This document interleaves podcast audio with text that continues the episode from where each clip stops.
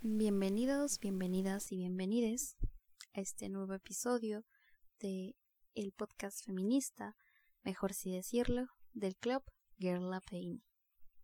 En esta ocasión vamos a hablar acerca de la educación nuestro sistema peruano, centrándonos principalmente en los ejes de la historia y la ciencia y la invisibilización que han tenido las mujeres en los mismos.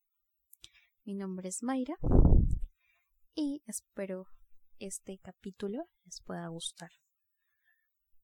Les quiero recordar que yo no soy ninguna experta, ningún miembro de este podcast lo es, así que si tienen alguna sugerencia, algún aporte que pueden realizar luego de haber escuchado el mismo, pueden hacerlo a través de Anchor, de las redes de Gerla Penny que dejamos en la descripción de este episodio, o también en nuestros Instagrams personales que están en la descripción. Empecemos. Primero, quisiera recordarles que ya estamos en el mes de julio. El año pasó volando, sinceramente. Yo lo sentido así. Eh, esperemos que las cosas vayan mejorando de manera al menos progresiva en cuanto a esta crisis sanitaria que seguimos atravesando. Sigamos cuidándonos, por favor, no bajemos la guardia, como lo escuchamos en todas partes, y ya suena cliché, pero es esencial que nosotros nos sigamos cuidando y manteniendo todas las medidas para preservar nuestra salud. Salud que es tan importante y que esperemos no nos toque atravesar ningún episodio triste o el fallecimiento de alguno de nuestros seres queridos. Bien, volvamos al tema. No dejen que yo me, me, desconcentre porque siempre suelo ir por las tangentes. Estábamos hablando de que ya es el mes de julio y que este mes es el mes de la independencia del Perú, el mes del aniversario patrio. Y en este año, el 2021 o 2021, es nuestro año del bicentenario, donde celebramos que somos un país independiente. Hace 200 años se proclamó la independencia del Perú por el general don José de San Martín en 1821, un 28 de julio, y él mencionó palabras ciertamente muy reconfortantes que nunca debemos olvidar. Principalmente que somos libres y así debemos serlo siempre. Luchemos por nuestros derechos, defendámoslos, sigamos en batalla por el reconocimiento de muchos otros que a pesar de que algunos sectores ya los tienen o siempre los han tenido por ser grupos privilegiados, muchos otros mm, o pequeñas poblaciones que han sido invisibilizadas a lo largo de la historia aún no pueden o no han gozado de los de estos. recordemos que nuestra historia es tan rica, tan bella, que debemos estar orgullosos de todo lo que tenemos, de nuestros antepasados, de nuestra vida y de nuestros héroes y heroínas. Y ahí entramos de lleno al tema, con nuestras heroínas.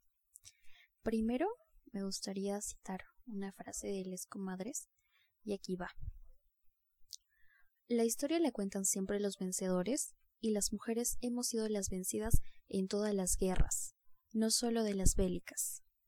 Es urgente contar la historia de nuevo, tal y como ha transcurrido, dando a las mujeres la verdadera dimensión que merecen, sacándolas del silencio que las niega en los libros de historia y dándoles el protagonismo real que han tenido, limpiando a los personajes femeninos del destino, o bien ejemplarizante de reinas o santas, o bien de contramodelo para que el resto de mujeres aprendamos lo que no debemos hacer. Una frase en realidad muy fuerte, pero que me impactó mucho y me gustó mucho. Tan real, porque en muchos aspectos las mujeres nos hemos visto silenciadas, nos hemos visto como en un hoyo del que no podemos salir. Nos hemos visto menospreciadas. No se ha dado el reconocimiento que, se debería en realidad, como a cualquier otro varón. Se lo ha dado a través de la historia. Y no lo digo yo, son muchos estudios e investigaciones científicas principalmente que demuestran esto. Y hablando de ciencia, justo para realizar este podcast, este episodio, bueno, he ido revisando información y encontré un artículo muy interesante acerca de lo que se supone eh, o por lo que se supone hemos sido silenciadas como mujeres, tanto en ciencia como en historia. Y es que para esto, eh, antes de, de llegar a, a la tangente de esto, me gustaría recordarles que desde el principio las mujeres no hemos gozado de los mismos derechos de los que ya podían disponer los varones. También encontré un artículo muy interesante en el que mm, nos hacen recordar qué cosas eh, no podían hacer las mujeres hace aproximadamente unos 100 años. Y si Mm, somos proporcionales. Si estas cosas que voy a mencionar en un momento no se podían realizar o no las podían realizar las mujeres de manera plena, tenían que hacerlo escondidas o a través quizá de un nombre de un seudónimo, como era en el caso de de las escritoras, porque las mujeres no podían ser escritoras. Mm, tenían que esconderse detrás de un seudónimo de varón. Mm, imagínense ustedes lo que eh, estaba permitido, o en realidad más que permitido, prohibido para las mujeres hace más de 200 años antes de nuestra proclamación de la independencia. Porque celebramos a las mártires camino a la independencia del Perú. Celebramos a esas heroínas que también fueron parte importantísima de nuestra historia y no se les ha dado la real la verdadera relevancia que merecen. No se les ha enaltecido como a muchos mártires y héroes también peruanos varones. No criticamos que solamente se, se reconozca la labor de los varones. Criticamos que las mujeres también fueron, fueron parte fundamental de esto, de nuestra historia, de nuestro paso como una colonia de colonia en realidad a ser un país independiente con habitantes y ciudadanos libres. Algunas de estas cosas que las mujeres no podíamos hacer eran, por ejemplo, vestirnos de manera libre, vestirnos con libertad, porque de ninguna manera eh, nos podían eh, nos podíamos usar ropa quizá que nos sexualice o en el peor de los casos no podíamos tratar de parecernos a los varones porque no podíamos utilizar pantalón. En el tiempo de que los varones ya empezaron a utilizar pantalón, nosotros no podíamos utilizar pantalones porque era una forma de querer parecernos a ellos o igualarnos a ellos. Y como ya es bien sabido por muchas de nosotras, nosotros y nosotres, las mujeres y los varones no éramos personas iguales. El varón estaba por encima de la mujer. Un dato triste pero cierto. Tampoco podíamos votar. De hecho, eh, el derecho al sufragio nace de una corriente feminista. Se da por las protestas de una corriente feminista en realidad. Por que las mujeres empezaron a, a decir basta, a, a no callar más, dejar de agachar la cabeza pesar de los muchos problemas que se pudieron ganar en esa época, que era tan restringida y que las mujeres ni siquiera se podían reunir eh, en pequeños grupos entre ellas, porque eso era visto como darles una oportunidad para que ellas puedan pensar. Porque a pesar de que las mujeres podíamos pensar de manera inferior a un varón, ahí voy con lo de el artículo que leí acerca de la ciencia y, nuestra invisibilización es la misma también. Todos sabemos, todos, todas y todes sabemos quién es Charles Darwin y cuáles y cuán buenos fueron sus aportes en cuanto a la ciencia. Y a pesar de que mm, este hombre era tan sabio, tan inteligente, él consideraba que las mujeres no éramos buenas en el campo de la ciencia porque simplemente eh, éramos inferiores por ser mujeres, por nuestra anatomía, porque al ser eh, seres humanos más pequeños, así como él lo mencionaba, teníamos un cerebro más pequeño y em, nuestra la dimensión de nuestro cerebro era importante en cuanto a la inteligencia. Entonces, un varón, por poseer un cerebro más grande que el de una mujer, era mucho más inteligente que una mujer, pues. Y un, poco injusto en realidad y hasta contradictorio, porque él era una persona que, que identificaba, estudiaba mucho antes de dar una opinión respecto de, algún tema en específico.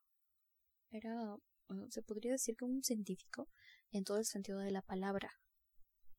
Pero mm, en cuanto a opinar acerca de la mujer, eso fue, esa fue su, su conclusión, su aporte. Y les mencioné que era injusto también, porque en el tiempo en el que él pudo acceder a desarrollarse como un científico, pues las mujeres no teníamos derecho a estudiar.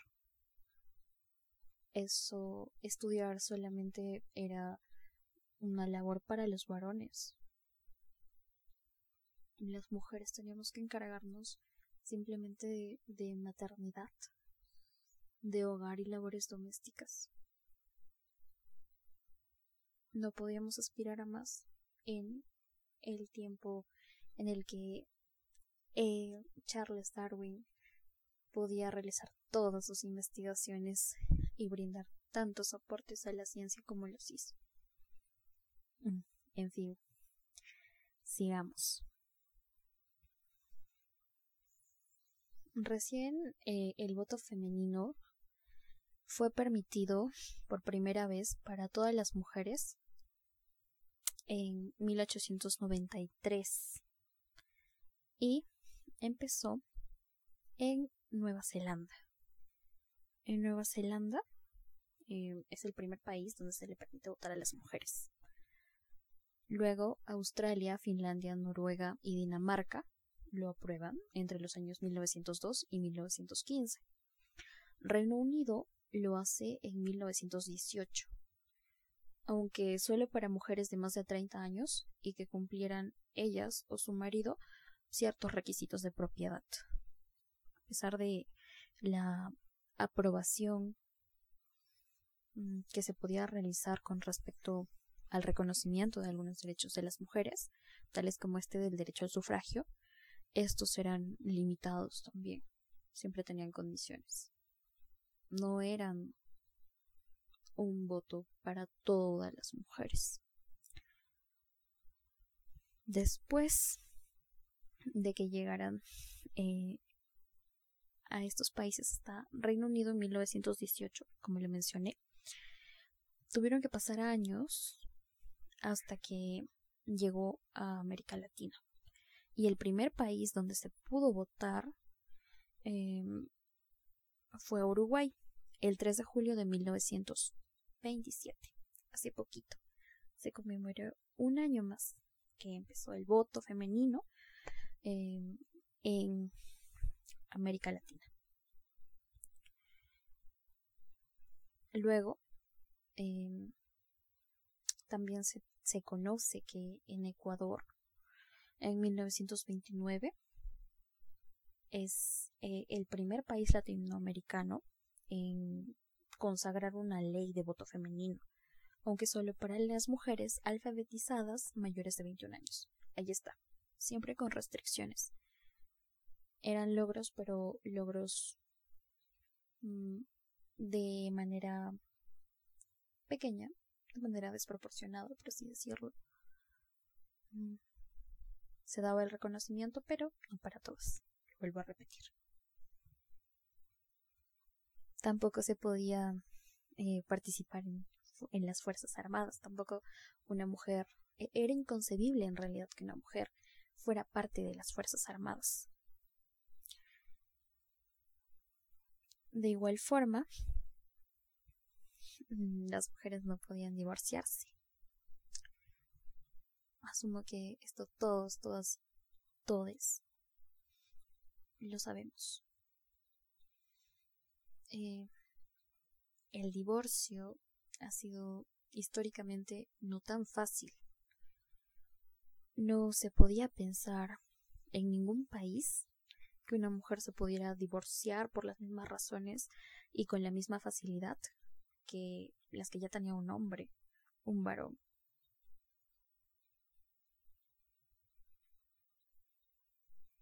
Ni porque una mujer como ahora, con tantas leyes a su favor, con respecto a... Bueno, tampoco puedo mencionar tantas. Siento que estoy hasta de cierta forma exagerando.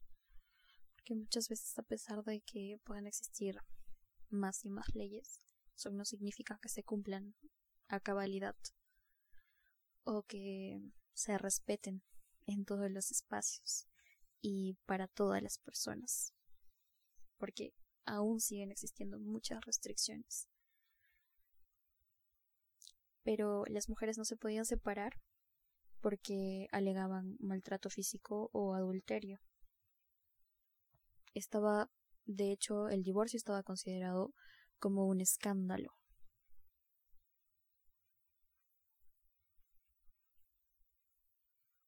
tampoco se podía hablar de, a pesar de que en el Perú no está permitido, tampoco se podía hablar de un aborto con amparo legal. No se podía hablar siquiera de de un aborto donde la, la vida de la madre corre peligro y, por eso se procede a, a inducir al aborto. Algo que en Perú, bueno, al menos cuando la vida de la madre está en peligro, se puede realizar. Pero en el tiempo anterior era eh, como utópico. Esperemos que esto siga avanzando y podamos seguir adquiriendo o que se nos siga reconociendo nuestros derechos como tal. Tampoco podíamos administrar nuestros propios bienes en el matrimonio. Esto porque, pues, la cabeza de familia, desde el principio, fueron los varones. Mm, dentro de una familia nuclear, en realidad. Hasta ahora muchas veces nos, nos hacen creer eso, nos hacen o nos inculcan o nos enseñan eso, que el, el jefe de familia, la cabeza de familia y de quien dependen todo o casi todos los asuntos de casa, de familia, es en realidad del papá, del varón.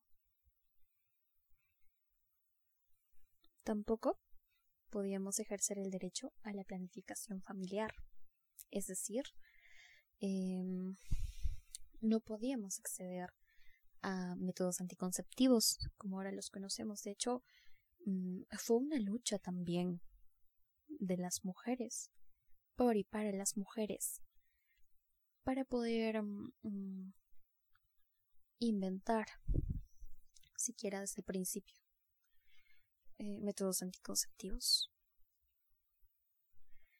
Aquí entra a relucir la Iglesia Católica, que empieza a condenar rudimentariamente cualquier práctica que interfiriera en la concepción durante la Edad Media. En 1484, el Papa Inocencio VIII incluyó la contracepción entre las actividades propias de las brujas, cuya persecución autorizó, mediante la bula Sumis Desiderantes Affectivus aunque la existencia y utilización de métodos anticonceptivos se remonta a tiempos antiguos, su situación legal se ha ido, mm, bueno, ha ido variando en realidad. En Estados Unidos, por ejemplo, la contraconcepción fue legal durante la mayor parte del siglo XIX, pero en 1873 el Congreso ilegalizó la circulación de anticonceptivos a nivel federal. Ahí lo tienen. Em, es algo que en realidad eh, no puedo concebir muchas veces, pero ha sucedido.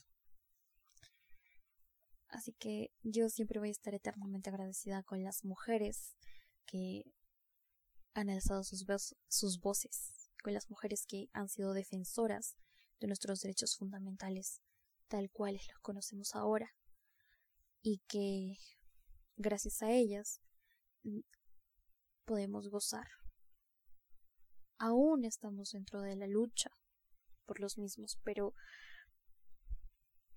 los que tenemos ahora mm, son por los que ellos, e ellas, lucharon en realidad. Ellas, ellos, ellas, lucharon en realidad. Y de los que no gozaron.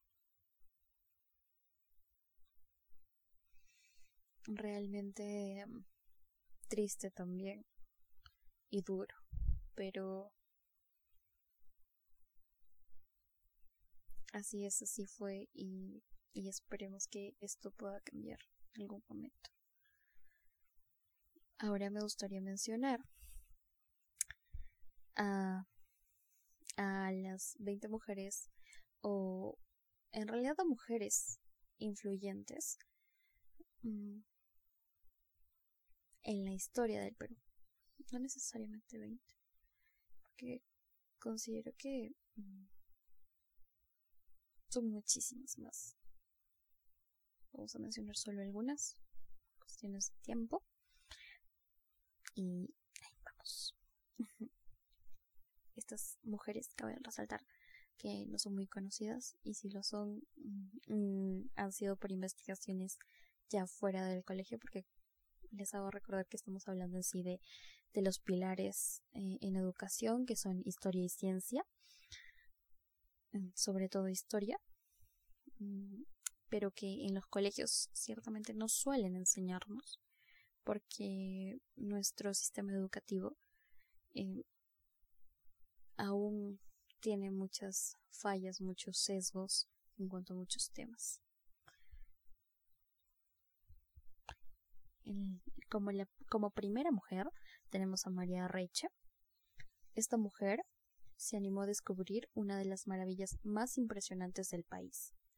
Nació en Alemania, pero se volvió peruana tanto en nuestros corazones como en su actitud. La Dama de la Pampa le dedicó su vida al estudio, investigación y protección de las líneas de Nazca, de las que fue su guardiana y eterna defensora. También tenemos a Chabuca Granda, quien en realidad se llamaba María Isabel Granda y Larco, que fue un personaje emblemático de nuestra música criolla. Llegó a Lima a los dos años desde su natal Apurímac. En 1953, el conjunto de Los Chamas grabó su inmortal tema La Flor de la Canela, que trascendió en el tiempo para hacerse himno de todo el Perú, una adelantada a su época. María Rostkowski, de padre polaco y de madre puneña, esta ilustre barranquina escribió dos de los libros fundamentales para entender el estado inca. Primero, la historia del Tahuantinsuyo y como segundo libro, Pachacútec. Siguió estudios en Inglaterra, Suiza y Bélgica, pero regresó al Perú para conocer sus raíces. Imazumac era un soprano con una voz caracterizada por la autenticidad. Nació en Cajamarca y fue una de las peruanas que más lejos llegó en cuanto al canto y la actuación durante los años 50 y 60 causó furor en Europa y ocupó los primeros lugares en las listas de los discos más vendidos en Estados Unidos. Su talento la llevó a la pantalla grande. Grabó cuatro películas y un musical. es la única peruana en tener una estrella en el Paseo de la Fama de Hollywood.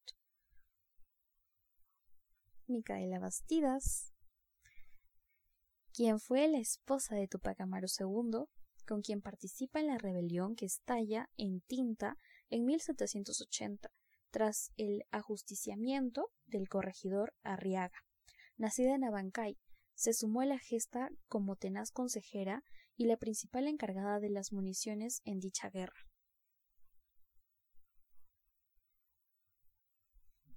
Carmela Combe fue la primera mujer piloto civil del Perú, la gran hazaña sucedió el 6 de mayo de 1921, cuando ella rompe las barreras de la época y cumple su sueño de pilotar un avión. Solo tenía 20 años cuando realizó esto. María Parado de Bellido prefirió morir antes que dar información a los enemigos de la patria. En 1822, los realistas pretendían aún imponerse sobre los patriotas que combatían en todo el territorio. Descubiertos los mensajes que ésta podía transmitir, que ésta firmaba, pero no escribía porque era analfabeta, se la captura. La torturan, pero ella nunca cede y entregó su vida ante un pelotón de fusilamiento, una verdadera prócer. tenemos a Lucha Reyes también. Augusto Ferrando la bautiza como la Morena de Oro del Perú, y así queda grabada en la memoria del país. Ella transforma el dolor en sentimiento y cantó Regresa y mi propiedad privada. El 31 de octubre de 1973 murió y su voz se convirtió en leyenda. Elvira Travesí es argentina de nacimiento, pero peruana de corazón. Inició su carrera en los años 30, cuando cantaba en diversos escenarios del centro de Lima. Fue protagonista de buena parte de telenovelas producidas en las décadas de los 60 y 70 en nuestro país. Su papel más memorable fue en Simplemente María. Sofía Mulanovich. En el 2004, con apenas 21 años, se convirtió en la mejor tablista del mundo al ganar el circuito profesional de surf y fue la primera sudamericana en lograrlo. Ese mismo año también ganó el título ISA individual, algo así como la FIFA de surf. Clorinda Mato de Turner es una cusqueña de nacimiento, dividió su talento para escribir entre literatura y periodismo. En el mundo de las letras nos dejó su famosa obra Ave sin nido, por la que fue excomulgada, y como periodista dirigió el seminario El Perú Ilustrado. Blanca Valera es considerada una de las poetas más universales de nuestro país. Desde muy joven la poesía marcó su vida.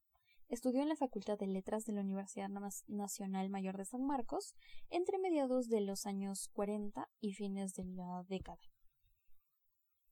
Rosa Merino fue y es y también será la voz de nuestro himno nacional el cual interpretó por primera vez el 23 de septiembre del año 1821 en el Teatro Principal, ante grandes personalidades como el Libertador don José de San Martín.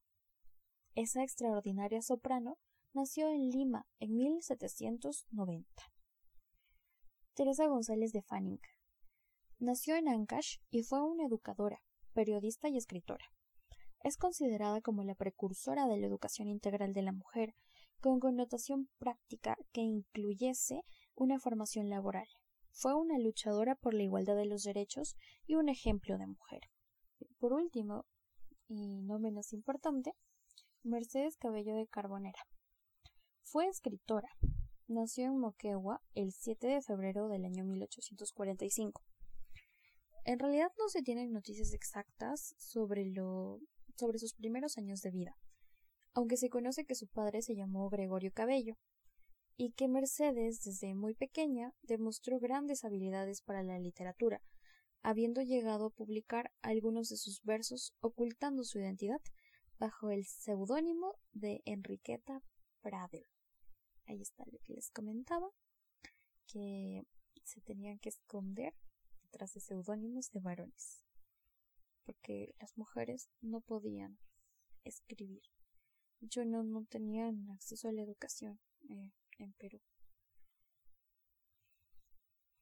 Ah, aunque en algunos países del mundo sí, pero en Perú todavía no, no estaba permitido aún. Así que era mejor que para evitar ser mal vistas o incluso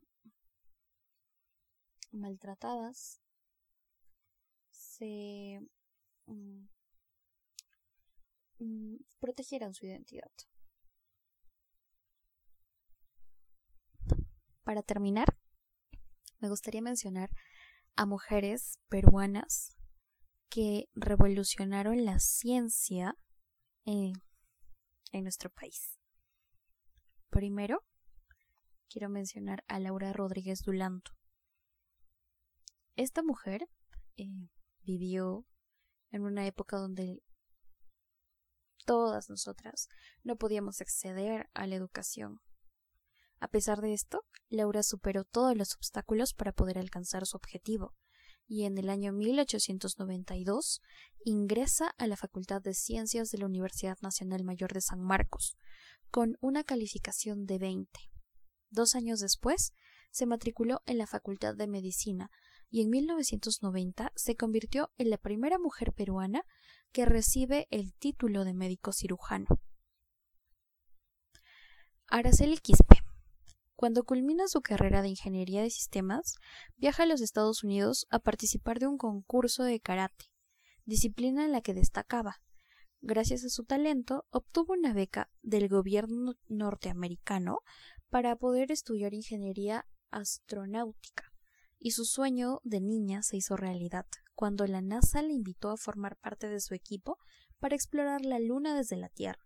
Tras esta valiosa experiencia, Araceli ingresó al programa del telescopio especial James Webb, el cual será lanzado en el 2021, es decir, este año, que si no estoy mal ya se lanzó, es una de las peruanas que está monitoreando posibles eh, em, una posible ya población, se puede hablar ya de, una de, de un mm, de vida en la luna, de, de viajes en la luna, es de lo que se está hablando.